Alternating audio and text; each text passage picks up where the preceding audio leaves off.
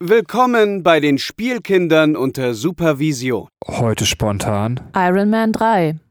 anstelle von No Country for Old Men mit Bernie Sanders.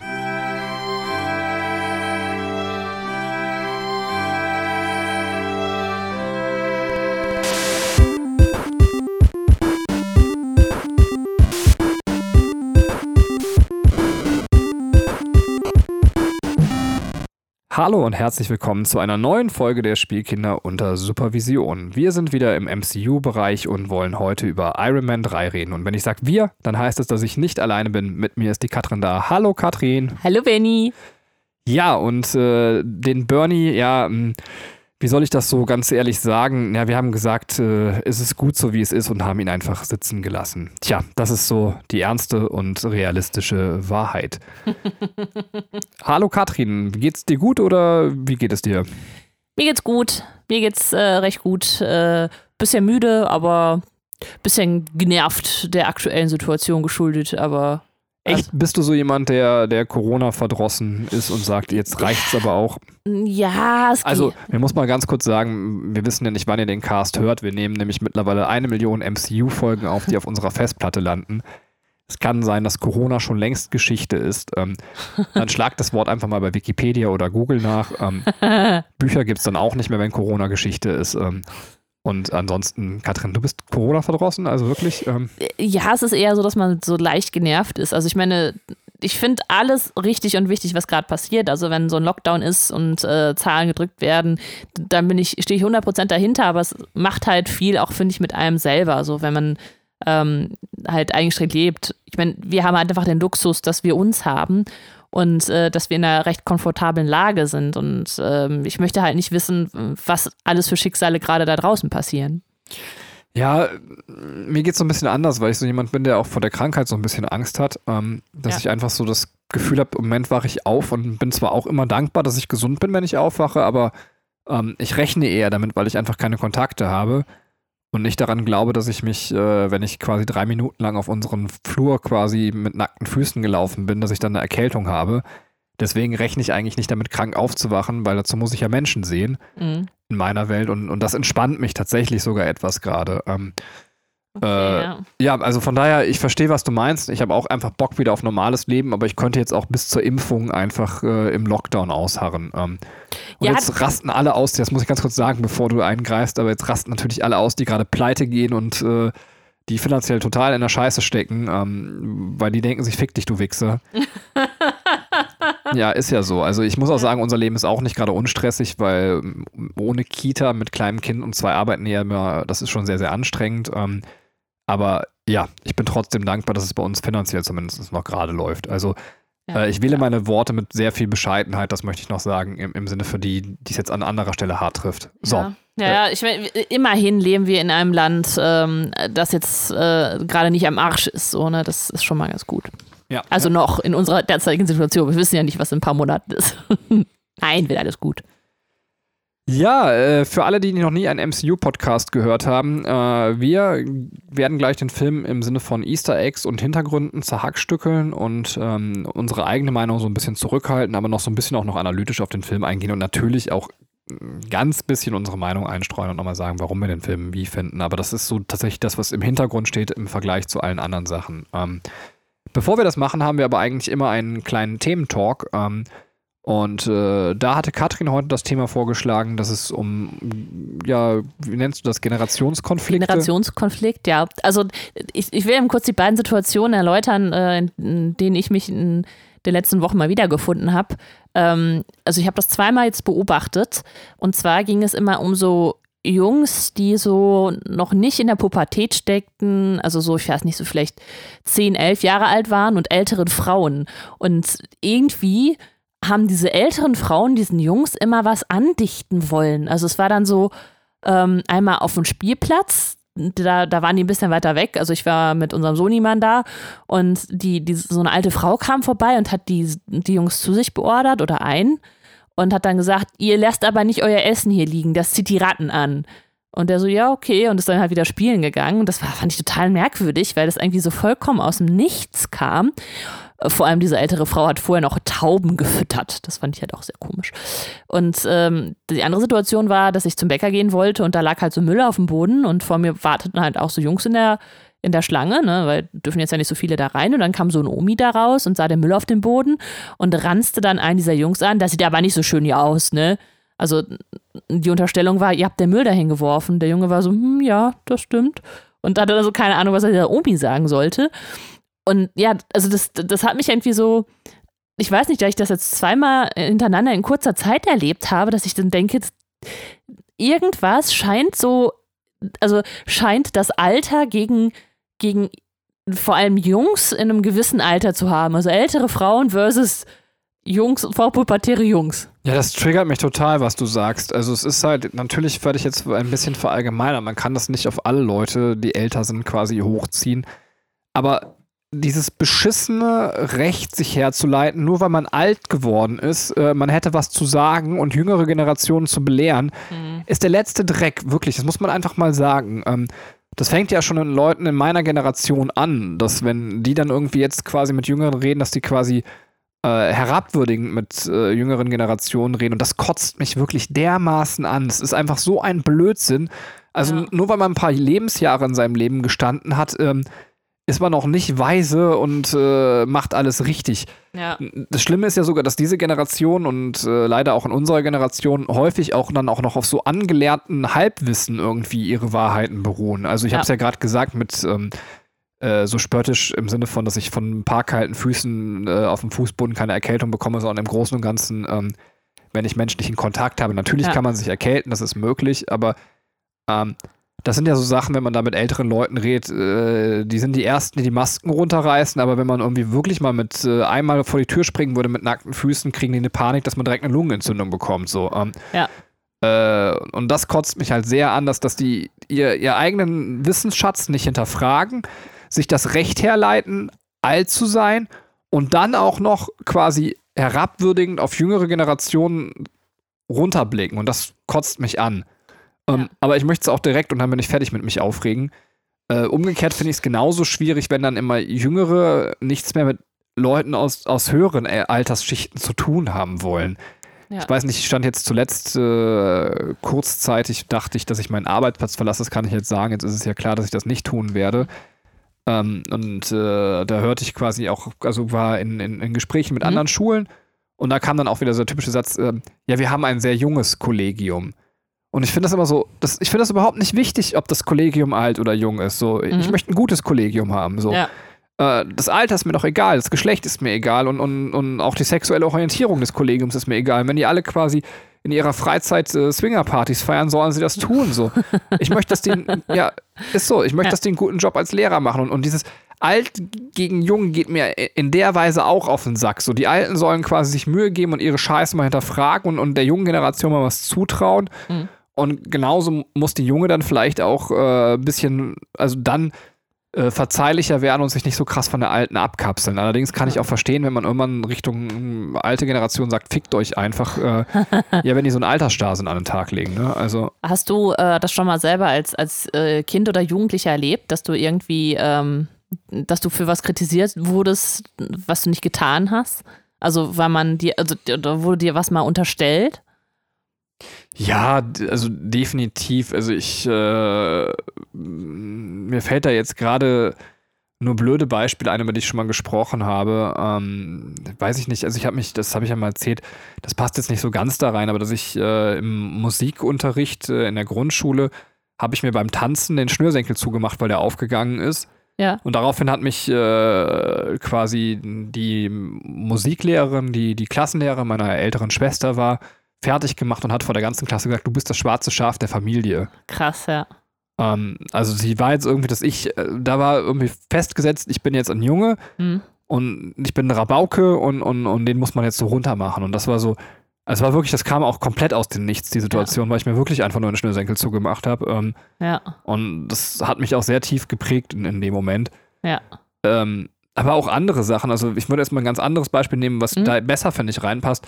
Äh, meine Oma hatte, grundsätzlich hat die sich abfällig über meine Klamotten, mein Aussehen und, und, und all das geäußert, so. Und meine Oma läuft aus meiner Perspektive rum wie Ronald McDonald. Also, wenn ihr nicht mehr kennt, googelt den einfach mal. Das ist der McDonalds-Clown. Ähm, Ja.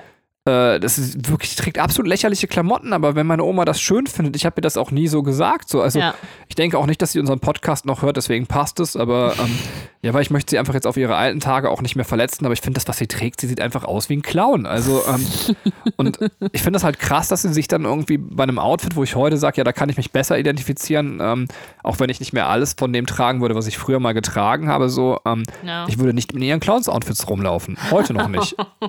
Und das finde ich halt, genau das meine ich, diese, diese krasse Arroganz, finde ich. Nur weil man alt geworden ist, finde ich echt unnötig. Also, Ja, ja, absolut. Also gerade was Modegeschmack angeht, das finde ich total falsch, das irgendwie zu beurteilen. Ne? Also kann man machen, aber macht keinen Sinn. ja, und auch, also dann, das können wir irgendwann nochmal gesondert besprechen, Entschuldigung, aber dieses Thema ist auch so, äh, jetzt, du hast irgendwie angefangen und dann platzt es aus mir raus. Ja, auch, also ich lehne ja Sokrates total ab, also den, den Verfall der Jugend, also dass die Generationen immer schlechter und schlimmer werden, das ist so ein Blödsinn, also äh, da bin ich Ja. so ganz krasser Gegenverfechter. Aber es ist ja das Witzige an, an diesem Spruch, ne? Also, das, äh, der hat, soll ja gesagt haben, man unterstellt ihm, dass er gesagt hat, so die Jugend ist halt immer wird halt immer schlimmer und äh, früher hätten wir das uns nicht äh, so erlauben können und so. Und das sagt eigentlich jede Generation.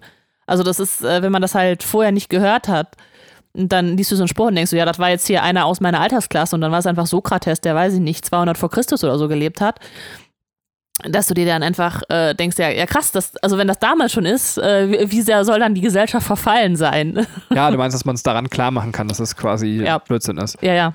Das- Also, dass jede Generation das sagt. Es ist aber unprofessionell von der neuen Generation Podcaster laut Bonbon zu lutschen, während man äh, podcastet. Ähm, Hört man das so doll? nein. äh, letzte Sache und dann endlich mal zu, zu Iron Man 3. Äh, ich habe letztens so einen Artikel gelesen von so einer von so einem Mädel. Ähm, ja, die hat irgendwie die Generation, äh, die hat sich selber irgendwie die Generation Millennials und dann kommt die Generation, was ist das, nach Millennials? Ähm, Äh, die, die äh, Y?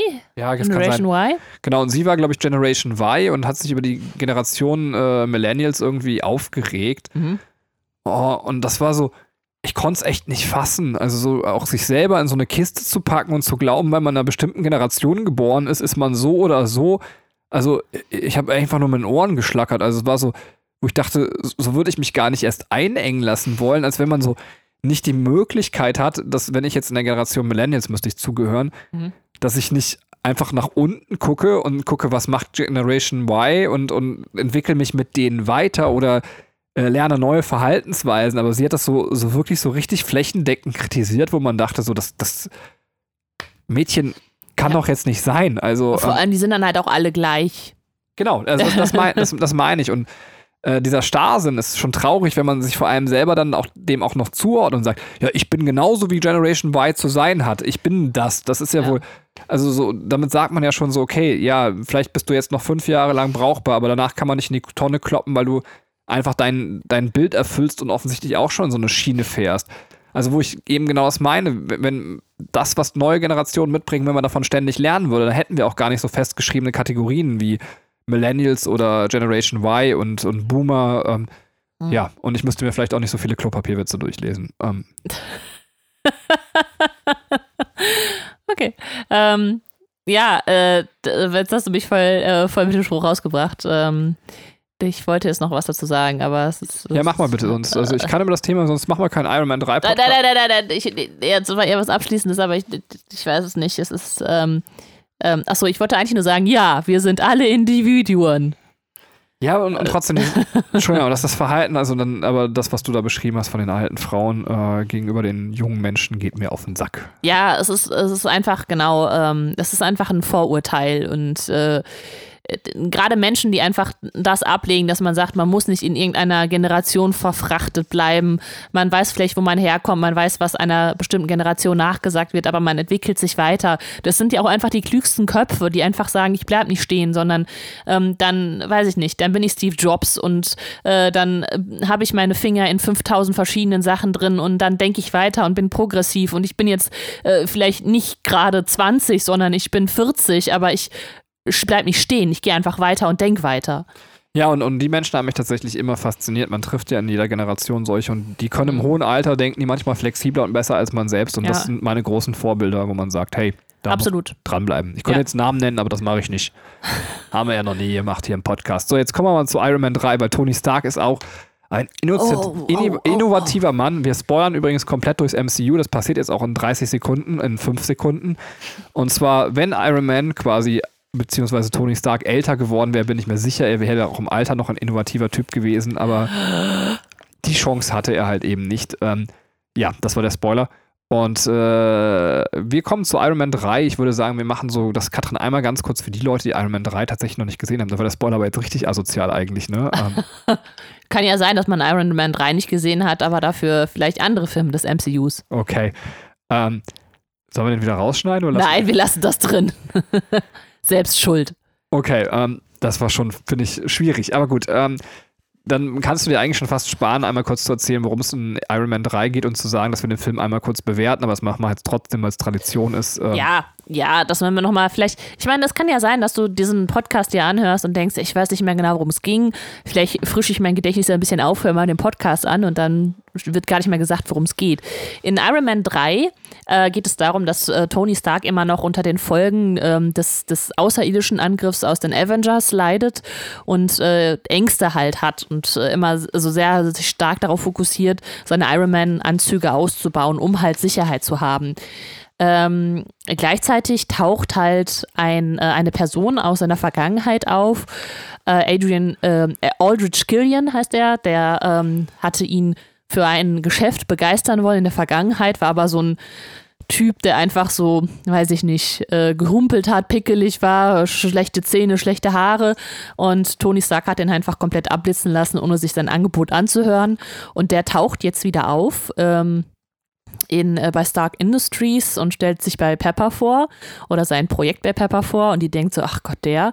Aber dann äh, taucht da ein super smarter, sehr galanter Mann auf äh, mit sehr viel Hightech und äh, stellt ihr das äh, Extremis-Programm vor, das sie aber ablehnt, äh, weil sie halt Angst hat, dass das als Waffe eingesetzt werden könnte.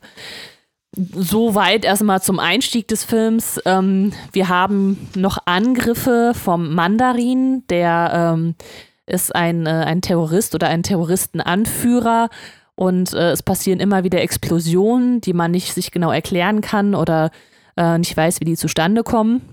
Bei einer dieser Explosionen äh, wird auch Happy verletzt, der, ähm, ja, der Bodyguard eigentlich äh, von Tony Stark oder Pepper, also äh, und auch Freund von den beiden. Und äh, genau, äh, das ähm, triggert natürlich noch mehr Tony, der ähm, äh, jetzt herausfinden will, wer der Mandarin ist. Aber das wird dann unterbrochen, als dann seine Villa komplett zerstört wird und er gerade noch Pepper retten kann und selber dann, ähm, ja, erstmal im, äh, im Outbreak landet, sozusagen. Also im amerikanischen Outbreak. ähm, ja, äh, vielleicht lassen wir das einfach ähm, als Punkt offen und ähm, ich gebe kurz eine Bewertung ab. Ich finde den Film gar nicht so schlecht. Ich finde, der zieht sich an manchen Stellen. Ähm, das Ende finde ich ganz furchtbar, weil es ähm, sehr klischeebeladen ist, sehr äh, ich löse jetzt in fünf Minuten nochmal sämtliche Probleme und jetzt ist auch alles fein. Das hat mich ein bisschen genervt. Ähm, der Rest war aber ganz interessant, finde ich, aufgebaut. Also ähm, es gab mal neue Aspekte von Tony Stark und äh, auch teilweise recht überraschende Wendungen, wo ich damit gar nicht gerechnet hätte. Deswegen ist es für mich so eine hm, vielleicht sieben von zehn. Okay. Und bei dir? Ich finde ihn gar nicht so gut. Also, ähm, ich finde, äh, er nimmt sich viel vor und äh, er möchte auch viel, aber er ist so ein bisschen tatsächlich so, ähm, er kriegt das für mich nicht ganz so sauber äh, zum Zuschauer transportiert und deswegen ist es für mich so eine, ach, ich weiß nicht mehr, was ich Hulk gegeben habe. Ähm, wenn Hulk eine 4 von 10 war, ist das eine 5 von 10. Also ich finde ihn schon sehr nah dran. Ich war so ein bisschen enttäuscht von dem Film. Ist für mich auch einer der persönlichen, vielleicht der zweitschwächste Film des MCUs. Äh, wobei, ich bin mir nicht genau sicher, wenn man jetzt Thor Ragnarök noch dazu zieht, ähm, Hm. äh, mit dem bin ich auch nicht so zufrieden. Ähm, Aber auf jeden Fall habe ich meine Schwierigkeiten mit dem Film. Ähm, kann ich Ja. aber gleich nochmal ein bisschen was zu sagen, äh, wo ich die Probleme sehe. Ähm, aber trotzdem von der Grundanlage, und da verstehe ich dich auch, ist der Film ganz gut. Also der hat schon ganz gute Ideen und äh, will dann vielleicht einfach tatsächlich zu viel. Ähm, Ja. ja. Sollen wir dann in den Spoiler-Teil schon gehen oder? Können wir gerne machen. Ja, dann sprich einen Spoiler-Alarm aus. Ähm, Spoiler-Alarm. So, und wir spoilern das MCU rauf und runter in Endgame stirbt Tony Stark. Ich hab's nochmal gesagt. Ähm, Hätte ich jetzt nicht gedacht. Ähm, ja, ähm, wir geben natürlich ein bisschen Hintergrundinformationen und dazu gehört auch, dass wir uns Regisseur und Drehbuchautor äh, anschauen. Und zwei Schauspieler. Und zwei Schauspieler. Ich fange jetzt aber mit dem Drehbuch, äh, mit dem, mit dem Regisseur fange ich diesmal an. Ähm, und das war Shane Black, der ist Regisseur und auch Drehbuchautor. Ähm, er hat mit Drehbuchschreiben angefangen. Äh, und zwar sein erstes Drehbuch war auch sein Durchbruch. 1986 hat er ähm, das Drehbuch zu Lethal Weapon geschrieben. Ähm, kennt man ja wahrscheinlich, äh, Mel Gibson, Bodykomödie, Cop-Komödie, so. nie Action. gesehen tatsächlich. Ich habe nie. Ach. Ich habe Loaded Weapon gesehen, aber nie Lethal Weapon. Ach, witzig. Äh, Ich kenne nur die Achterbahn gefahren im, im Warner Bros. Movie World. Gab es eine, Echt? ja, eine Lisa Weapon Achterbahn. Die war eigentlich witzig. ganz cool, weil die so eine Verfolgungsjagd inszeniert war. Da hat man vorher halt eben so ein Video gesehen, aber ich sollte jetzt einfach schweigen. Erzähl weiter. Alle, alles gut, alles gut. Ähm, er hat dann weitere Drehbücher verfasst. Ähm, ich äh, zähle die jetzt mal auf, weil es waren nicht so viele. 91 Last Boy Scout, dafür hat er 1,75 Millionen äh, Dollar gekriegt, was schon echt ein gutes Budget ist. Ähm, hatte dann auch noch zu äh, Last Action Hero das Drehbuch, also Mitarbeit am Drehbuch gehabt. Das war ähm, da der, der Regisseur von äh, Last Action Hero, beziehungsweise der Drehbuchautor war auch ähm, Zack Penn, der halt den Hulk gemacht hat im MCU. Also die beiden haben schon mal zusammengearbeitet. Und 1996 Tödliche Weihnachten. Die letzten beiden genannten Filme waren zwar Flops, aber trotzdem hat er richtig viel Geld dafür gekriegt und war damit einer der bestbezahlten Drehbuchautoren Hollywoods und hat sich dann Ende der 1990er Jahre erstmal zurückgezogen. ist auch geil, ne? Also vier, fünf Drehbücher geschrieben. Ja, jetzt bin ich erstmal raus. Ähm, Rückkehr hat er dann äh, 2005 begonnen, ähm, dann aber als Regisseur, weil bisher war er nur Drehbuchautor, mit Kiss Kiss Bang Bang, der ja auch mit ähm, äh, Tony Stark, wollte ich schon sagen, Robert mit, Downey äh, Jr. Robert Downey Jr. ist. Ach der. krass. Aber das ist der Drehbuchautor von dem Film jetzt, ne? Also, Äh, nee, das ist der Regisseur. ach so, der Regisseur, okay. Der hat äh, zu Kiss Kiss Bang Bang auch das Drehbuch geschrieben, aber halt Auch auch. Regie geführt. Ja, sein erster, also sein Regiedebüt Debüt gehabt, sozusagen. Okay, das ist ein geiler Film. Genau, dann ähm, 2013 hat er Iron Man gemacht, 2018 noch das ähm, Predator Upgrade und ähm, ja, hat noch ein paar Mini-Schauspielrollen, also mh, nicht erwähnenswert, aber das, das war halt auch noch. Ähm, fand ich ganz interessant, Shane Black war das. Hast du gesagt 2013? Ja. Kann das hinkommen? Also, äh, ja, wobei, das, äh, das, also der Film ist von 2013 tatsächlich. Ja, das von 2013. Der ähm, Iron Man 1 äh, war 2008, wenn ich mich richtig erinnere. Also innerhalb von fünf Jahren haben die quasi die Iron Man-Trilogie gedreht. Okay. Und äh, du wolltest noch was über den Drehbuchautor erzählen? Genau, das war ähm, Drew Pierce, der äh, ähm, ist seit Ende der 1990er Jahre im Filmgeschäft ähm, als Drehbuchautor und Produzent. Der ist ähm, Brite eigentlich und ähm, ja, hat halt ein paar ähm, Drehbücher geschrieben. Die bekanntesten sind tatsächlich Iron Man.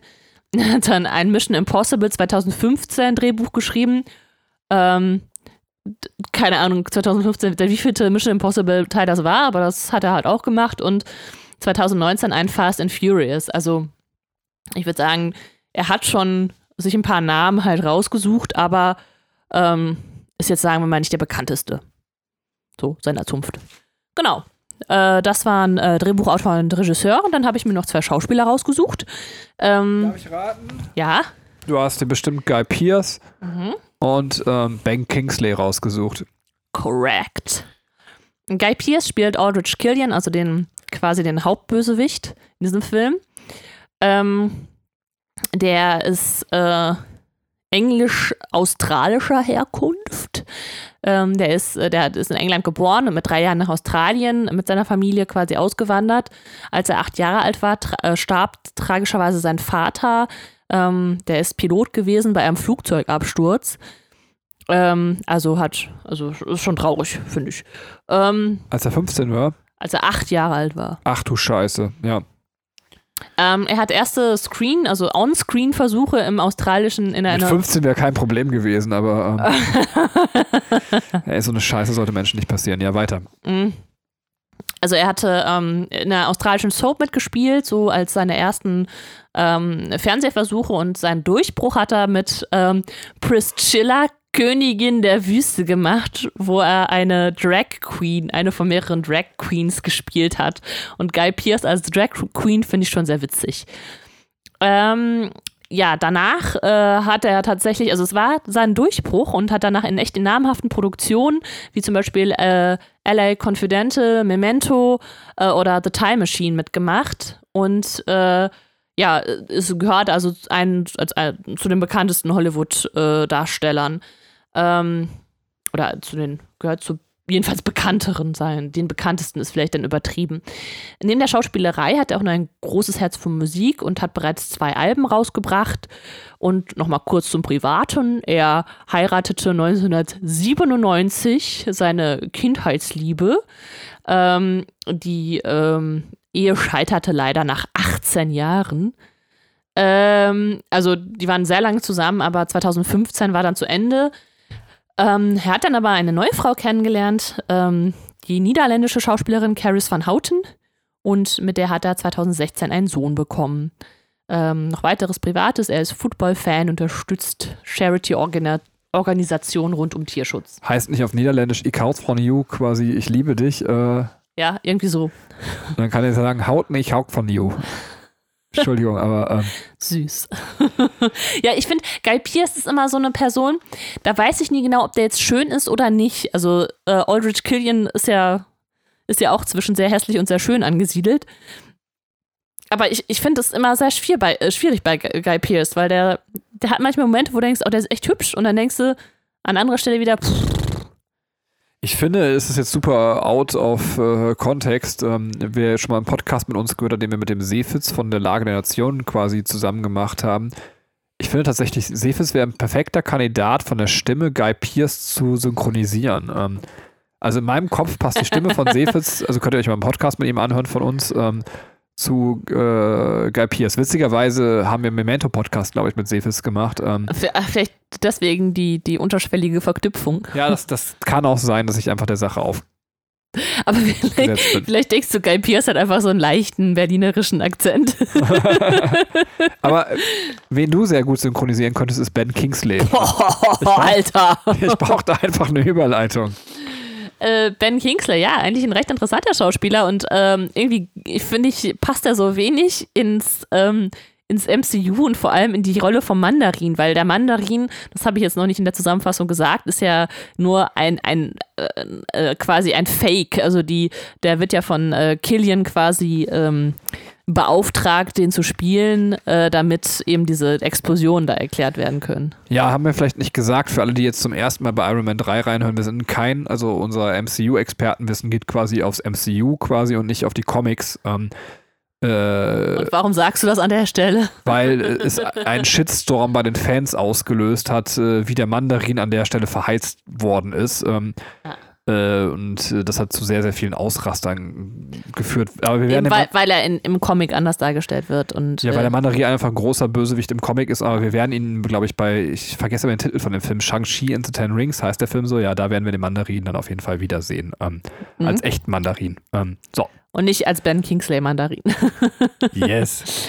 ja, Ben, ben Kingsley ähm, ist ganz interessant. Der Vater ist indischer Herkunft und die Mutter ist Engländerin. Und Ben Kingsley heißt eigentlich äh, Krishna Bandit Banji. Also keine Ahnung, ob das so ausgesprochen wird. Äh, da ich kein Indisch kenne, habe ich es jetzt deutsch-indisch ausgesprochen. Ähm, also er hat quasi einen indischen Namen eigentlich. Ähm, und sein Vater war, äh, wenn ich jetzt richtig im Kopf habe, Arzt äh, oder jedenfalls aus, aus äh, so einer medizinischen Richtung und ähm, hatte den Wunsch an seinen Sohn, dass er doch Chemielaborant werden sollte. also halt auch, ähm, was äh, ja naturwissenschaftlich angehaucht ist. Der war aber sehr interessiert an, an Theater und Theaterschauspielerei, hat dann auch ein Studium in die Richtung abgelegt und äh, dann blieben allerdings äh, die Rollen aus. Also er hat sich dann mehrfach beworben äh, in verschiedenen, ähm, an verschiedenen Theatern, wurde aber immer abgelehnt. Und äh, dann kam halt die Idee vom Vater, ey, mach dir mal einen englischen Künstlernamen und eben nicht den indischen Namen. Und als er seinen Namen dann geändert hat, ja, da kamen dann die Angebote. Also es war tatsächlich die Hürde.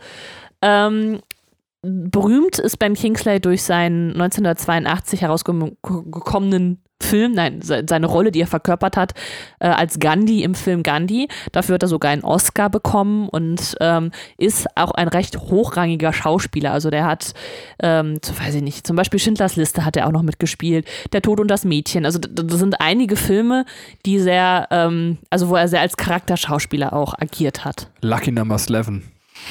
Ja, unter anderem auch, das stimmt. Einer meiner Lieblingsrollen von Ben Kingsley und auch super gegenbesetzt, finde ich, mit ähm, äh, wie heißt äh, Morgan Freeman. Genau, also ja. ich finde die Kombination großartig. Ja, das stimmt, absolut. Ähm, ben Kingsley, wir müssen eigentlich sagen Sir Ben Kingsley, denn seit 2002 ist er zum Ritter geschlagen worden, oder in 2002 ist er zum Ritter geschlagen worden. Ähm, er hat äh, vier Ehen hinter sich, beziehungsweise er ist gerade in seiner vierten Ehe.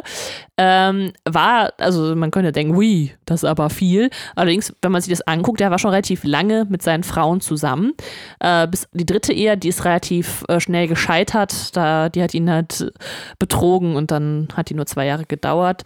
Ähm, aus den ersten beiden Ehen sind vier Kinder hervorgekommen und jetzt aktuell, ich meine, der gute Mann ist ja schon 77, ähm, ist er mit einer brasilianischen Schauspielerin, Model und Schauspielerin, äh, Daniel Lavendel, zusammen und äh, seit 2007 auch verheiratet. Ja, ist krass mit diesen ganzen Sirs. Man hat irgendwie das Gefühl, ähm, der englische Adel hat nichts Besseres zu tun, als einfach jeden Prominenten einfach mal eben ja. quasi zum Ritter zu schlagen. Für halt herausragende Leistungen äh, in der Schauspielerei. Und Musik. Musik auch. Ja, ja. Aber ich, das ist doch ziemlich. Sir Paul McCartney, Sir Elton John. Ja, aber ich meine, das ist doch ziemlich geil eigentlich, oder? Dass, dass, dass äh, man Leuten auch aus, aus musischen, aus der musischen Richtung äh, anfängt, ähm, quasi so eine Ehre zukommen zu lassen. Das ist doch eigentlich relativ fortschrittlich, oder? Ja, ist cool. Also äh, nicht dafür, dass man quasi auf einem Pferd in, in, in Blech gehüllt durch die Gegend reitet und Leute versucht mit einer Lanze zu attackieren. Also, ähm, äh, ja, nein, aber du, ich weiß, was du sagst, aber also was du sagen willst. Äh, Gibt es denn einen weiblichen Ritterschlag? Also. Lady, ja. Ah ja, Lady und, und äh, Lady Gaga. oh, wow. Entschuldigung, eher fällt jemand ein, der zur Lady geschlagen wurde? also bei mir passiert das häufiger, wenn ich betrunken bin. Ähm, Entschuldigung. Dass du jemanden zur Lady schlägst. Ja, genau. Ähm, äh, wow. nee, aber fällt dir da jemand ein? Also. Ähm. Nee, also so spontan nicht, aber ich glaube. Äh, Macht das die Queen? Ja. Ist das eine beschissene Sexistin? Wow. Nee, jetzt mal ganz ehrlich. Das ist, nein, Benjamin, das ist Sexismus in der Kunst, weil Frauen einfach unterrepräsentiert sind. Nee, oder diese, so nämlich. Oder diese kranke alte Fuchtel äh, ist fickgeil auf irgendwelche Künstler und schlägt die alle zum Ritter. Jetzt mal ernst, also. nein. Oh, sorry, nein. Sir Elton John. das hat sie hinterher festgestellt. hm, der ist tatsächlich schwul. äh, so, äh, dann kommen wir zu Iron Man 3. Äh, jetzt bin ich völlig raus. Aber ach so, ja, wir gehen eigentlich immer auf Bezüge und Hintergründe zum MCU ein. Ich würde sagen, wir fangen tatsächlich mit, äh, also nicht mit den Easter Eggs an, sondern ich würde sagen, wir gucken uns wieder an, wo sind denn Anknüpfungspunkte ans MCU? Möchtest du dir, ah, nee, du hast so lange geredet, ich habe keinen Bock, dass du was sagst. Ähm, das ist gut, weil ich habe mir gerade, also ich finde meine Notizen dazu gerade nicht. Also kannst ja deinem Kopf mal kramen, aber ja. ich kann den erst mal rauskloppen. Klopp Auf der mal. Konferenz in Bern sehen wir den Ingenieur, dessen ja. Namen ich mir gar nicht gemerkt habe, aus der Höhle quasi aus Iron Man 1 wieder. Ähm, äh, Katrin hat sich den Namen sogar aufgeschrieben anscheinend. Ähm, ja, ich habe hier mein, mein Büchlein. Ich habe so ein beschissenes Namensgedächtnis und äh, deswegen fällt es mir nicht ein. Das ist diese Konferenz, wo er selber zu Tony Stark gesagt hat, so, äh, wenn ich so blau gewesen wäre, hätte ich keinen Vortrag über das und das halten können. Und, und den sehen wir tatsächlich netterweise auf dieser Konferenz wieder, wo Tony Stark eben dann auch äh, super blau ist, was ich total schön finde. Ähm, das ist eben die gleiche Konferenz, wo ähm, Tony Stark auch das erste Mal an Aldrin Audien Kildridge trifft. Aldrich Killian. Audien Killian. Aldrich? Killian, ja genau, Killian. Aldrich Killian. Ähm, Ähm, Jinsen, also ich weiß nicht, ob Jinsen wirklich, äh, also ich, der heißt Jinsen. ja, die, die Comic-Fans hassen uns jetzt, aber das ist uns egal. Ja, ich, äh, Wobei- das, ich, das ist aber auch scheiße, wenn man einfach den Namen nicht gehört hat, weil der im Film ja nicht gesagt wird. Er nicht Ja. gesagt im Film? Doch, der wird gesagt, aber ich habe gerade quasi meine Argumentation verloren, während ich argumentiert habe. Komm, komm, jetzt fallen dir aber noch bestimmt irgendwelche Bezüge zum MCU ein aus Iron Man 3, wo du sagst, das ist doch verknüpft, oder? Ja, zum Schluss hat Iron Man nicht mehr diesen Generator in der Brust. Also stimmt, Das tatsächlich wird, wird ihm rausgenommen, ja. habe ich mir sogar gar nicht aufgeschrieben. Ähm, äh, dann sind wir ja tatsächlich, das ist aber auch weniger in dem Film, weil du jetzt gerade auch selber so überlegt hast, äh, der Junge, den wir sehen, Ja, möchtest du es erzählen? Harley. Äh, Genau, also wenn er dann nach Tennessee quasi ins äh, Outbreak, wie ich es gerade so schön betitelt habe, ähm, da wo eine, äh, eine dieser Extremis-Explosionen war, trifft er auf den jungen äh, Harley, der ähm, irgendwie ein Fan von Tony Stark ist und äh, ja, ihm dann halt quasi auch so ein bisschen unterstützt und hilft, äh, seine Iron Man-Rüstung wieder auf Vordermann zu bringen und äh, auch durch seine Panikattacken zu kommen. Und äh, dieser Junge, den sehen wir ähm, quasi in Endgame, wenn Endgame ist das, ne? Ja. Ja, wenn, wenn bei der Beerdigung von Tony Stark äh, steht da nämlich ein Junge rum, also der ist dann ein Teenager und man fragt sich, also als ich das gesehen habe, dachte ich, wer ist denn das jetzt so? Da stehen ja alle quasi da an diesem See, ne, und verabschieden sich da von, von Tony Stark und dann ist er einfach so ein 15-Jähriger oder so und man denkt sich, kenne ich nicht, weiß ich nicht. Und ähm, ja, das, das ist Harley, ähm, der Junge aus Tennessee. Und natürlich ist er dann halt so alt, weil er jetzt in dem Film, weiß ich nicht, wie alt ist, neun Jahre oder so. Wobei die Frage trotzdem ist, wie ist er auf die Beerdigung von Tony Stark gekommen? Weil eigentlich wusste ja keiner, ähm, dass die beiden befreundet sind. Connections? Also vielleicht haben die Connection gehalten und vielleicht hat der Pepper davon erzählt und äh, Ah ja, ja, und Pepper hat ihn dann eingeladen. Ja. Das klingt sinnvoll. Ähm, dann äh, haben wir tatsächlich gar nicht mehr so viele Verknüpfungen. Das ist vielleicht auch was, was mich an dem Film in gewisser Weise stört, dass der so lose verknüpft ist. Ähm, äh, und zwar das tatsächlich, also was mir nie aufgefallen ist, was ich aber ganz schön finde, ist mir erst bei der Recherche dann eben, also es ist kein Fakt, den ich mir selber erarbeitet habe, sondern einfach äh, recherchiert habe. Ähm, äh, es ist so, dass Tony Stark dazu neigt, Dinge nicht anzunehmen. Also ähm, er nimmt äh, die Visitenkarte von Killian, Killian? ja, Kill- Aldrich Killian, ja, Killian. Von Killian quasi nimmt er nicht an im, im Fahrzu äh, Fahrstuhl, sondern lässt es quasi dieser Frau, mit der er rummacht, quasi die Visitenkarte ja. geben. Maya Hansen. Und das sehen wir halt äh, in den Iron Man-Filmen häufiger. Es gibt diese Szene, wo Coulson reinkommt und äh, äh, Pepper und Tony quasi, im, also das ist bei Iron Man 2, glaube ich, nee, das ist bei, bei ähm, Avengers, äh, wo die quasi gerade stehen und irgendwie Sekt trinken. Ja. Und, und dann sagt äh, Tony Stark sowas, ich lasse mir nicht gerne Sachen überhändeln oder sowas. Und dann, dann Pepper das aber an und sagt so, ja, das, das mache ich aber ganz gerne. Stimmt, ja. Und dann gibt es auch so eine Szene, wo Happy und er im Auto sitzen. Ja. Und äh, dann kriegt quasi Tony Stark ein, eine Gerichtsvorladung. Das ist bei Iron Man 2 tatsächlich, ne? Ähm, Ja, ja. Und äh, auch die muss dann quasi Happy annehmen und nicht Tony Stark nimmt sie selber an. Stimmt, also es ist, äh, das ist mir nicht aufgefallen, aber jetzt, wo du sagst, äh, Ja. äh, stimmt, ja. Das ist so ein Punkt, der sich dann durchzieht, dass Tony Stark eben nicht gerne die Sachen annimmt. Ähm, und das letzte, was ich habe, und das war es dann schon tatsächlich, ähm, ist, dass Ro- Roxanne wieder auftaucht. Also diese Ko dieser, dieser Konzern von, also dieser Ölkonzern oder ich weiß nicht genau, was für ein Konzern, der anscheinend in den Comics auch Bedeutung hat, äh, der häufiger erwähnt wird. Äh, in Iron Man 2 sind es zum Beispiel die Autos, die von dem gesponsert werden. Hier sieht man auch einen äh, quasi, also die Tanker sind quasi am Ende von, von Roxanne und äh, es wird, Mhm. glaube ich, auch ein Roxanne-Chef quasi erschossen äh, Mhm. in Iron Man 3. Das ist auch so eine Szene, wo ich nochmal eine Frage nachher zu hätte, falls wir es Ja. vergessen, ähm, wo man nicht genau aufgelöst wird, ob der Typ überlebt oder nicht. Ne? Stimmt, ja. Ja, also la laut dem Mandarin ja. Müsste er ja eigentlich Ja, leben. sagt er ja, es ist alles fake, ne? Also, Also ja. müsste er mit eingebunden sein. Keine Ahnung, ob wir Roxanne quasi dann irgendwann im MCU noch häufiger oder auch richtig sehen werden und die Bedeutung davon irgendwie erfassen werden, aber äh, der Name taucht eben häufiger auf. Ähm, ja. Mhm. Das war's. Okay. Sollen wir dann Hintergründe und Easter Eggs oder hast du noch Bezüge, die du loswerden möchtest? Also, Ähm, nee. Ja, und bei den Easter Eggs und Hintergründen sind wir natürlich auch eher von den Comics weg, sondern tatsächlich einfach ähm, äh, MCU-bedingt. Weil hier könnte man sicherlich, ähm, ich glaube, wenn man Comicleser ist und, und man hat am Ende diese ganzen, also wenn das äh, Hausparty-Protokoll ausgelöst ist, ich denke, dann kann man wahrscheinlich ganz viele coole Iron Man-Rüstungen entdecken, äh, die in den Comics irgendwie vorkommen.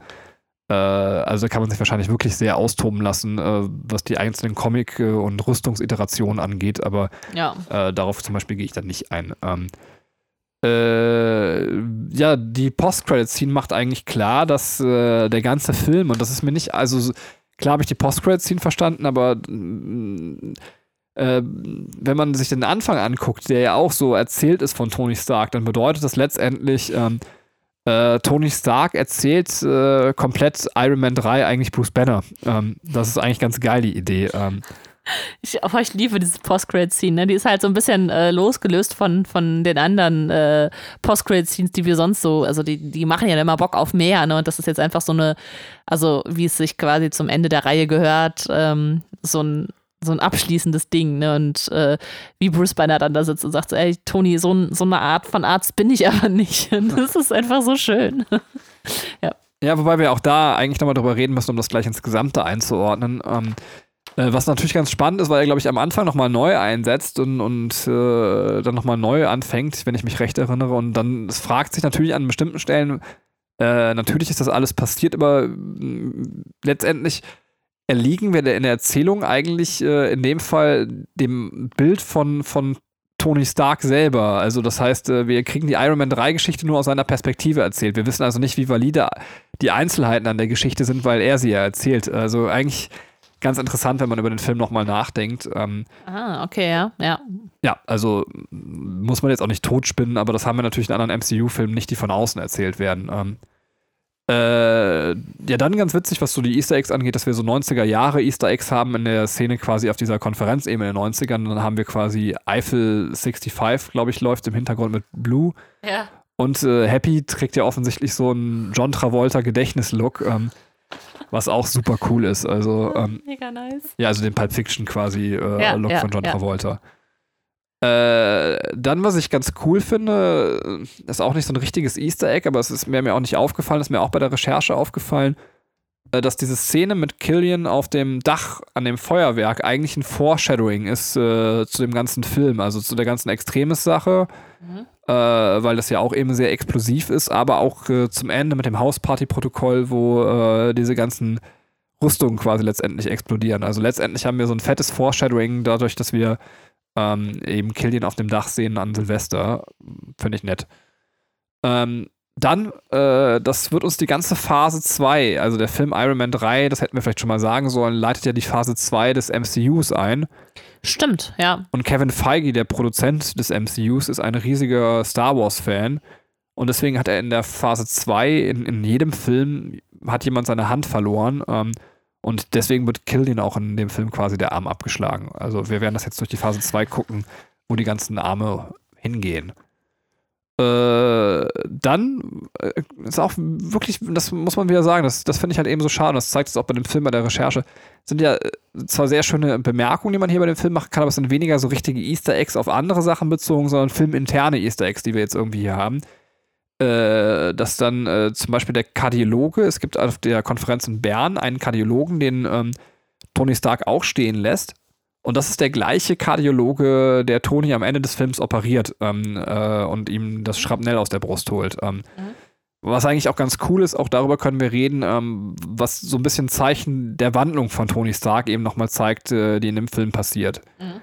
Aber darüber möchte ich auch gleich mit dir sprechen, was eigentlich die Aussage von dem Film ist und, und was eigentlich passiert. Ähm, und äh, jetzt, äh, genau, der letzte Fakt, den ich ganz schön finde, auch dass es ein filminterner Fakt ist, dass neben der ähm, Potato Gun Mark II ähm, äh, liegt im Kleinen dann doch noch die Limited Edition Uhr für die Schwester tatsächlich nochmal neu. Also das habe ich auch nicht gesehen beim Gucken, äh, ist mir auch erst bei der Recherche aufgefallen. Ähm, ja. Also ja. auch die ersetzt äh, Tony Stark tatsächlich äh, am Ende des Films. Ja.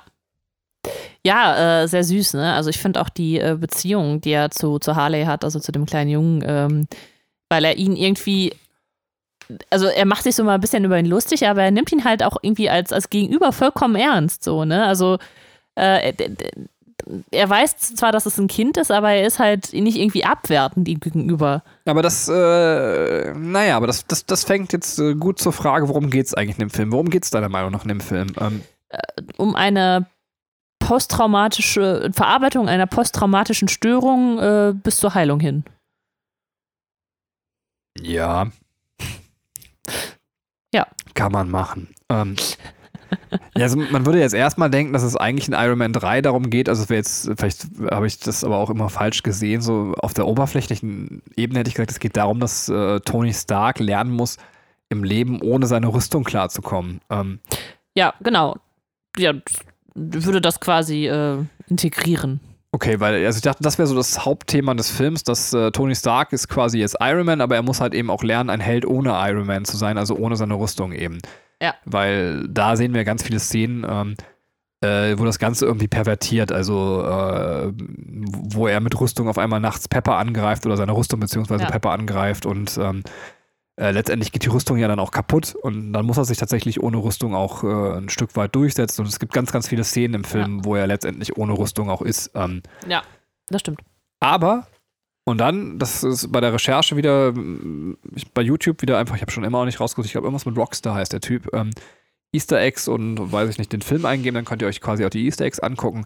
Und der hat die These aufgestellt, dass es ein bisschen auch in dem Film darum geht, äh, mit ähm, nachwachsenden Generationen beziehungsweise jungen Schülern umzugehen. Und, und das finde ich ähm, tatsächlich sogar fast die plausiblere Theorie, weil letztendlich lässt er ähm, Killian stehen und, und daraus erwächst dieses Riesenproblem, was mit Killian passiert.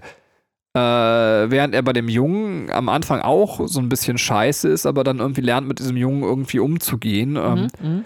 Und, und wenn man es dann weiter durchs MCU denkt, ist es ja so, dass er dann quasi diesen Killian-Fehler mit Spider-Man spätestens nicht nochmal macht. Ähm, Ja. äh, wo man sagt, okay, dann äh, scheint es vielleicht auch bei ihm da besser zu laufen. Witzigerweise übrigens gibt es eine Szene, wo Spider-Man das gleiche T-Shirt trägt, was Pepper in der Schlafenszene trägt. Also sie tragen exakt das gleiche T-Shirt, wo man sich dann fragen kann, hat Tony Stark ähm, das T-Shirt weiter verschenkt oder Pepper selber oder haben Pepper und äh, quasi Peter Parker quasi den gleichen T-Shirt-Geschmack. Ähm, Ja, kann ja sein, dass das dann ähm, so ein, so ein äh, in, in der MCU-Welt so ein bekanntes Ding ist, wie, weiß ich nicht, ein Run DMC-Shirt oder so. Aber das äh, finde ich tatsächlich fast schon das plausiblere Thema, dass es so ein bisschen darum auch geht, äh, äh, ja, mit anderen Leuten auch umzugehen. Also, ähm, Ja. Wobei, und das ist das, was ich meine bei dem Film, beides wird meiner Meinung nach auch nicht so richtig klar bis zum Ende rausgearbeitet. Also, ich finde nicht, dass ich am Ende so den Aha-Effekt hatte, dass ich dann irgendwie so Leben ohne Rüstung, so jetzt ist mir klar geworden, wie das alles funktioniert und warum er jetzt ohne Rüstung auskommt. Und genauso auch dieses andere Ja, vor, Entschuldigung, aber Nee, vor allem, wenn man, wenn man halt weiter guckt, er hat ja wieder eine Rüstung. Also, weißt du, dann kommt der nächste, ähm, der nächste Film, wo Tony Stark auftritt und dann trägt er ja wieder eine Rüstung. Also, da, da ist er wieder Iron Man. Ja, und, und er zerstört auch irgendwie alle Hausparty-Protokollrüstungen und offensichtlich hat er ja danach auch wieder irgendwie mehrere Iron Man-Rüstungen. Also, ähm, Ja. weil er hat ja den Hulkbuster und so weiter. Also auch das ist irgendwie so, ja, Ja. sehr unplausibel alles, ne? Also, Ja, ja, also ich glaube, also es ist irgendwie, ich glaube, losgelöst von MCU wollte man da irgendwie eine, eine runde Geschichte und einen Abschluss schaffen. Ja, das kann sein tatsächlich, aber es war halt so unklar. Ähm, also es ist ja auch nicht in die, in die Infinity-Saga so richtig eingebettet. Also so, ähm, ja. Ja. Ja, dazu findet es ja eigentlich gar keinen Bezug, wenn man es mal ganz äh, plump sieht. Ja. Also im Grunde könnte man diesen Film so ein bisschen halt rausschneiden. Aber deswegen hätte ich halt gesagt, es geht wirklich um diese, diesen, ähm, diese Traumabewältigung, die er halt schaffen muss. Also die, die Anzüge stehen ja dafür, ähm, sich Sicherheit zu schaffen und äh, aber gleichzeitig bleibt an seinen Ängsten hängen. Also er, er beschäftigt sich dann zu sehr mit seinen Ängsten, wodurch er halt nicht das Thema verarbeiten kann. Und zum Schluss, äh, wenn er sagt, ich zerstöre jetzt alle meine Anzüge, ich befreie mich jetzt von dieser Last, äh, die ich da halt, oder meinen Ängsten, die ich halt mitgenommen habe und äh, ja, befreie mich auch von, von der inneren Last, von der ständigen Angst äh, zu sterben an diesen Granatsplittern. Ähm, ja, dann dadurch erfährt er halt Heilung, also eine körperliche Heilung und eine seelische Heilung. Ja, ja, ja. aber ich, ich finde es eigentlich cool, dass er so eine Störung hat. Ähm, aber auch die kommt mir irgendwie zu spät. Also, ich weiß nicht, wenn ich in der Höhle gefangen gewesen wäre und dabei fast von Terroristen erschossen worden wäre, würde ich die eher erwarten, als, als nach dem, was er schon nach zwei Filmen durchgemacht hat, dass er dann Ja, sagt, aber wenn du durch, durch ein schwarzes Loch fliegst und eine Atombombe in ein Raumschiff wirfst und dann kurz bevor das schwarze Loch oder das Portal sich wieder schließt, nochmal auf die Erde zurückfliegst. ja, dann darf man sich auch die Frage stellen, was mache ich hier gerade? Ja, ja, Ja. ist okay. ich meine, vielleicht, weil es für mich so alltägliche Dinge sind. Äh, ja, Entschuldigung, Ja, was du alles so nicht mitbekommst, was ich noch nebenbei mache, ne? Also, ähm, okay. Okay, ja, das kriege ich wirklich nicht mit. hm. Wie oft bist du, gehst du denn so durch Portale in andere Dimensionen? komm, ich will jetzt nicht drüber reden. Ähm, Brauchst, brauchst du auch eine, äh, eine posttraumatische Behandlung? ja, gleich, ähm, nach dem Podcast. Hast du noch Sachen zum Film zu sagen oder ähm, wollen wir schon zu meiner posttraumatischen Behandlung kommen? Äh, nee, ich, vielleicht noch zwei Sachen. Also, ich finde, der Film hat überraschende Wendungen. Ähm, also, es, es kamen immer so Sachen, die ich nicht vorhergesehen habe.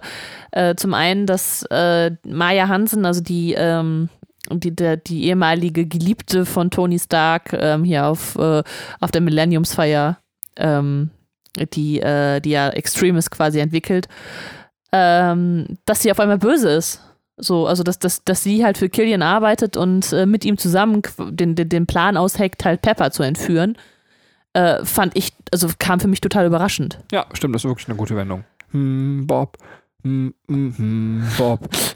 Äh, da, äh, dann dieser, dieser Vibe zwischen Pepper und, und Maya, hast du ihn auch gemerkt? Wie sie dann auf dem Bett sitzt und dann erzählt und äh, Pepper ihr so zuhört. Nee. Das, ich finde, da knistert es schon so ein bisschen zwischen den beiden. Jetzt ernst? Ja. Guck Also- dir die Szene nochmal an. Ja, ich kann sowas vielleicht nicht beurteilen, weil es bei mir einfach in jeder Frauenszene, immer wenn irgendwo zwei Frauen miteinander reden, knistert es auch automatisch direkt. Ja, natürlich. Auch in der Realität, also äh, Ja. und ähm, Angela Merkel und Renate Künast. Ähm, nice. äh, ja, und äh, das andere, was ich äh, überraschend fand, ist, dass Killian dann ähm, Maya oder Maya Hansen dann tötet. Ähm, einfach so aus dem Nichts heraus. Also sie, sie versucht, also sie hält sich ja irgendwie so eine Waffe an den Hals und sagt so, ey, du musst jetzt Tony Stark äh, bef- befreien, sonst, sonst töte ich mich und dann kann ich mit der Extremis-Forschung nicht weitermachen. Und er sagt dann, ja, okay, dann und er schießt sie. Und das, also, solche Sachen passieren dann häufiger in dem Film, wo ich dann einfach denke, so krass, damit hätte ich jetzt nicht gerechnet. ja, aber das irgendwie nutzt er auch nicht so richtig äh, konsequent. Ähm, Das stimmt. Also es ist, äh, der ist irgendwie noch so, so ein bisschen unfertig. Also so ein bisschen, also man, man, kennt more, mehr more high quality. mehr more high quality. hm.